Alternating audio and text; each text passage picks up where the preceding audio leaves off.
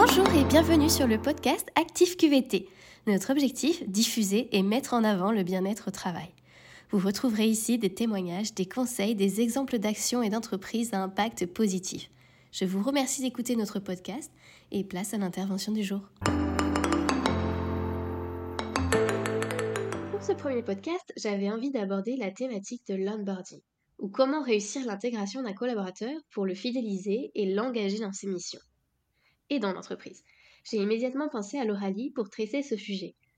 Bonjour Lauralie, est-ce que tu peux te présenter s'il te plaît? Salut Pauline, bah écoute, oui, avec plaisir. Merci déjà de m'avoir invité pour le lancement de ce podcast. Je suis euh, carrément euh, honorée. Euh, de mon côté, j'ai créé l'agence Espeli il y a quasiment deux ans avec pour objectif d'aider les entreprises à recruter plus facilement et à fidéliser les collaborateurs donc voilà, j'interviens vraiment sur ces deux parties-là, à la fois sur le recrutement, mais aussi sur la fidélisation des collaborateurs et l'attraction pardon, des nouveaux candidats. Merci Lauralie pour cette présentation et puis merci d'avoir accepté mon invitation. Je suis très heureuse de commencer ce podcast avec toi également. Donc si on rentre dans le vif du sujet, qu'est-ce que c'est que l'onboarding? Alors, c'est beaucoup de choses, mais on peut résumer ça au fait que ce soit la période d'intégration d'un nouveau collaborateur dans l'entreprise. C'est vraiment le temps pendant lequel il va découvrir son poste, découvrir l'entreprise, faire connaissance avec ses collègues, se former également. L'onboarding, c'est la dernière partie du recrutement. Donc euh, voilà, un processus de recrutement euh, contient de nombreuses étapes, l'analyse du besoin, les entretiens, etc., etc.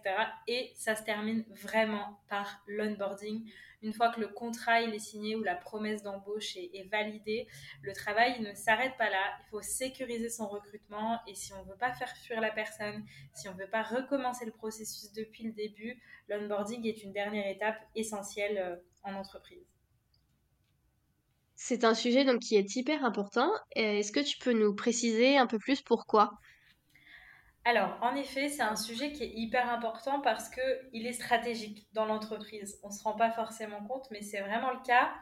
Il y a un chiffre qui est assez intéressant et assez parlant concernant le sujet. C'est une, étude qui a été menée par Cadre Emploi en, en juin 2021 qui dit que 58% des collaborateurs qui ont été bien intégrés restent dans l'entreprise plus de 3 ans. Donc ça montre vraiment l'importance de cette étape.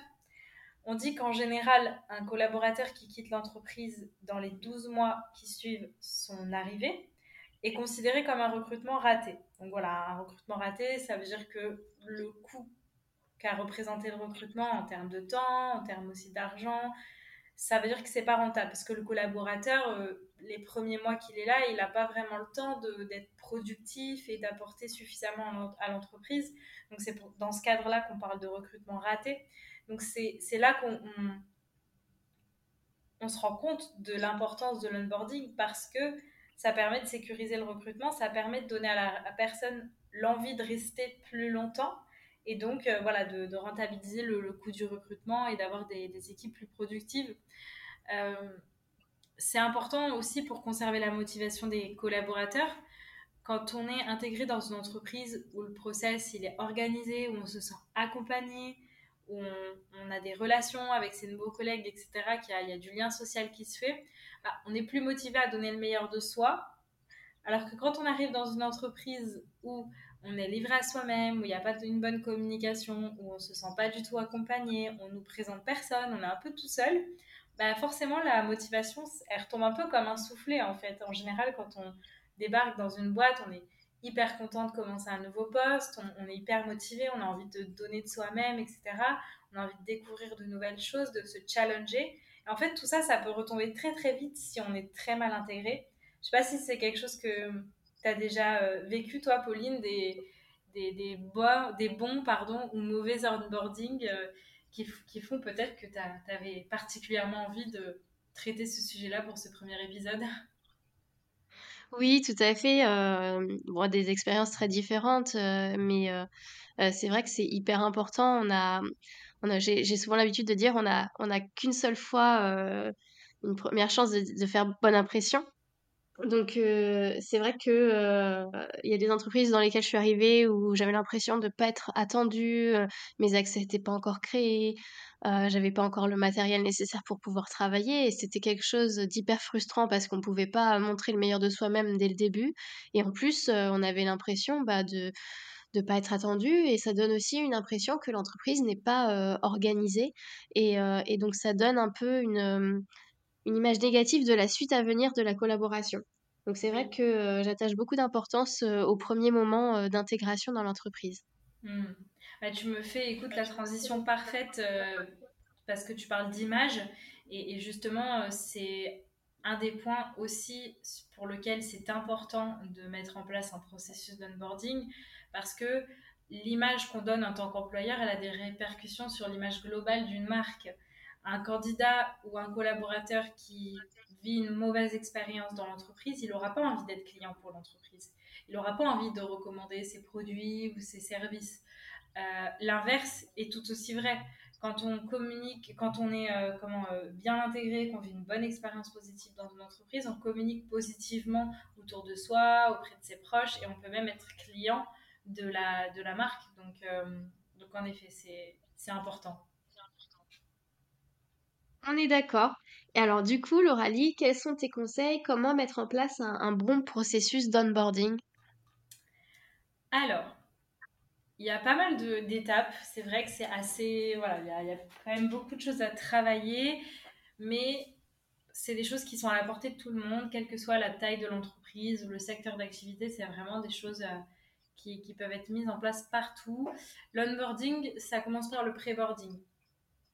C'est-à-dire que c'est la période entre la signature du contrat ou de la promesse d'embauche et le jour effectif d'arrivée. Cette période-là, il peut se passer plusieurs jours, euh, voire même plusieurs semaines ou plusieurs mois s'il y a une période euh, de... Ah, je perds le mot. De préavis pour, euh, pour un CDI par exemple. Donc voilà, pendant tout ce temps de latence, il faut vraiment garder le contact avec le futur collaborateur et c'est ce qu'on appelle le pré-boarding. Pour garder le contact, c'est des choses simples. On peut envoyer quelques communications par mail sur les actualités de l'entreprise. On peut inviter le futur collaborateur à un événement pour qu'il puisse rencontrer ses collègues. On peut euh, aussi faire un mail euh, quelques jours avant son arrivée pour lui expliquer comment va se passer sa première journée. Voilà, c'est des petites choses simples et qui permettent de garder le lien et de l'engager déjà, euh, qui mettent finalement un, un premier pied dans l'entreprise. Plus cette période elle est longue, de, pré-boarding, de, de, de, période de latence, plus les communications seront nombreuses. Faut pas trop en faire non plus. Faut pas du tout commencer euh, faut, faut pas du tout euh, demander aux collaborateurs de commencer à travailler. Mais voilà, c'est important de, de, quand même garder le contact parce qu'en fait, pendant tout ce temps, le collaborateur, il peut avoir des doutes sur son choix, il peut rencontrer d'autres recruteurs, faire d'autres entretiens. Donc voilà, pour éviter qu'il change d'avis et devoir recommencer un processus depuis le départ, on crée du lien et ça, ça minimisera le, risque que l'embauche n'aboutisse pas. La deuxième étape, du coup, euh, c'est vraiment celle de se préparer. Donc, euh, se préparer au niveau administratif et logistique. Donc, tout à l'heure, tu disais, ben voilà, moi j'ai déjà été euh, accueillie dans des entreprises où il n'y avait pas du tout mon, de matériel prêt pour que je puisse commencer à travailler, j'avais pas les accès, mots de passe, etc. aux outils. Ben voilà, dans, dans cette étape-là, c'est ça, c'est vraiment la préparation, tout ce que la personne va avoir besoin pour bosser, que ce soit un ordinateur, l'accès à des outils, un uniforme, voilà, tout, tout, voilà, il faut réfléchir à, à, tout ce que la personne va avoir besoin et euh, préparer bien en avance. Il faut aussi définir une personne qui va euh, accueillir la nouvelle recrue le jour J. Le plus souvent, c'est le manager. On peut, on peut aussi décider d'attribuer un, un, parrain ou une marraine. Ça, c'est euh, plutôt une bonne pratique, je trouve, en, onboarding. Ça permet vraiment de, encore une fois, commencer à créer du lien et accompagner euh, le nouveau dans son intégration. Communiquer en interne aussi, c'est quelque chose qui va être important. En fait, la nouvelle personne, bah, voilà, elle connaîtra aucune des équipes en interne, etc. Donc l'idée c'est que les personnes qui sont déjà en poste euh, sachent qu'une nouvelle personne va arriver, qui elle est, quel sera son rôle dans l'entreprise, et euh, voilà, pour euh, réserver l'accueil le plus chaleureux possible. Et le mail, du coup, comme j'en ai un petit peu parlé avant, mais voilà, donner les détails de ce qui va se passer la première journée, à quelle heure il est attendu, l'adresse, etc. Vraiment pour faire un petit récap à la personne. Voilà pour, pour cette deuxième étape. Après, bah, le jour J, on accueille la personne tout simplement à l'heure. Donc c'est vraiment important qu'il y ait quelqu'un quelqu'un pour s'occuper de cette personne-là toute la journée et, et qui l'accueille en temps voulu. On peut faire un petit déjeuner aussi, c'est sympa, c'est convivial. Il va y avoir bah, la visite des locaux, la, remise de, tous les documents internes comme le livret d'accueil, euh, voilà, faire connaissance avec ses collègues et puis euh, finalement faire le point aussi sur le poste de travail, les missions, euh, voilà, faire un, point sur les attendus du poste. Et puis en fin de journée, c'est bien de, de, faire un petit point savoir si tout va bien, mettre la, personne en confiance, euh, savoir si elle a des questions. Au niveau de la première semaine, du coup, euh, c'est là qu'on va, penser à la formation de la personne. S'il y a besoin de prévoir des formations, c'est, pendant ce temps-là que ça va se faire. Euh, c'est bien aussi d'organiser des, hum, des, visites des différents sites si l'entreprise a par exemple plusieurs points de vente ou des entrepôts. Moi, je trouve que c'est bien. Je ne sais pas ce que tu en penses, Pauline, mais je trouve que c'est bien de, vraiment avoir une vision globale de l'entreprise, de comment elle fonctionne, comment fonctionne chaque service, etc. Et euh, c'est toujours bien de, faire une immersion comme ça sur le terrain.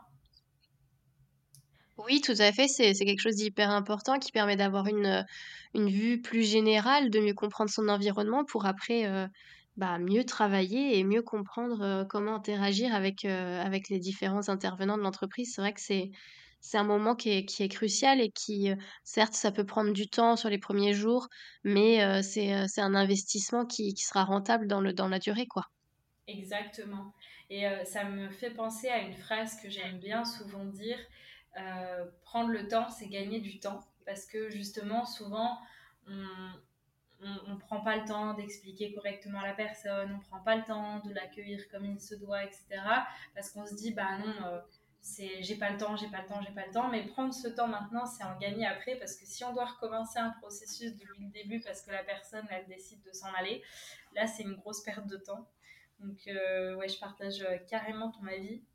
Après au niveau des, autres actions onboarding qu'on peut faire, c'est euh, un événement d'équipe, ça c'est toujours bien. Alors moi je je, je, réfléchis toujours à un événement d'équipe qui correspond vraiment à la culture de la boîte ça peut être euh, une pétanque, par exemple, quand on est dans le sud. Ça peut être un match de foot si le patron il est passionné de foot ou une soirée de jeux de société. Enfin, voilà, ça va vraiment dépendre de la culture de l'entreprise et de ce que les équipes aiment, eux, en interne, déjà.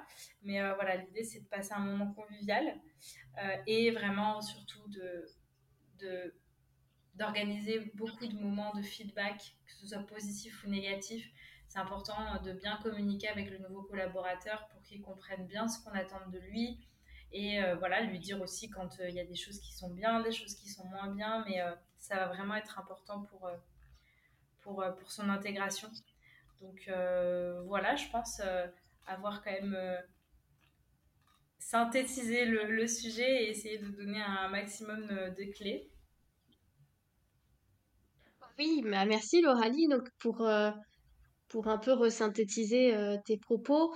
Donc euh, l'onboarding, c'est euh, il faut il faut faire attention donc pendant la période de, de pré-boarding, donc avant même que le candidat rentre dans l'entreprise, il y a une communication qui est qui est importante pour préparer l'arrivée du candidat. Ce qui est important aussi, c'est le bah, le premier jour de, de bien faire attention à l'intégration euh, de la personne en mettant en place euh, des process pour qu'il soit bien accueilli, qu'il se sente pas seul et que, que ça soit euh, il faut également bah, pas hésiter à prendre le temps de bien lui montrer tout le fonctionnement de, l'entreprise. Et, et, pourquoi pas, enfin en tout cas c'est très, très recommandé d'organiser des événements de team building pour, pour l'aider à s'intégrer facilement dans l'équipe et que, et que ça solidifie le, le partenariat dans le temps. Est-ce que ça, ça, synthétise un petit peu, à peu près ce que, ce que tu as dit? Bah oui, écoute, euh, c'est tout à fait ça. Et euh, je finirai juste par euh, quelque chose que je n'ai pas précisé, mais c'est bien aussi un peu avant la fin de la période d'essai de clôturer l'onboarding avec un, un rapport d'étonnement. Donc ça peut être un rapport d'étonnement, on va dire, un peu informel, où on convoque le salarié pour savoir ce qu'il a pensé de son intégration, qu'est-ce qui lui a manqué, etc. Et si vraiment on veut aller plus loin, si, si vraiment l'entreprise effectue plusieurs recrutements sur l'année, ça peut être intéressant de formaliser ce rapport-là avec vraiment un questionnaire et un document que vous allez garder pour pouvoir vous améliorer sur, sur les prochains recrutements. Oui, ce serait bien, oui, effectivement.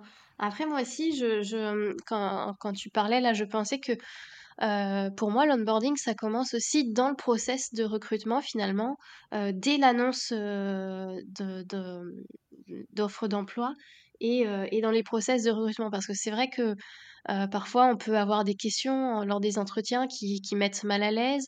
On peut également avoir un process qui est long, fastidieux, avec des tests qui sont pas forcément pertinents. Et je trouve que du coup, ça a son importance également pour euh, la suite de l'aventure euh, du salarié. Est-ce que tu es d'accord également avec ça, Lauralie? oui, tout à fait. Il ne faut pas oublier que toutes les étapes qu'on fait vivre euh, pendant le process de recrutement au candidat, à la fin, la, fin, la finalité, c'est qu'il y a parmi le groupe, il va y avoir une personne qui va être intégrée dans l'entreprise.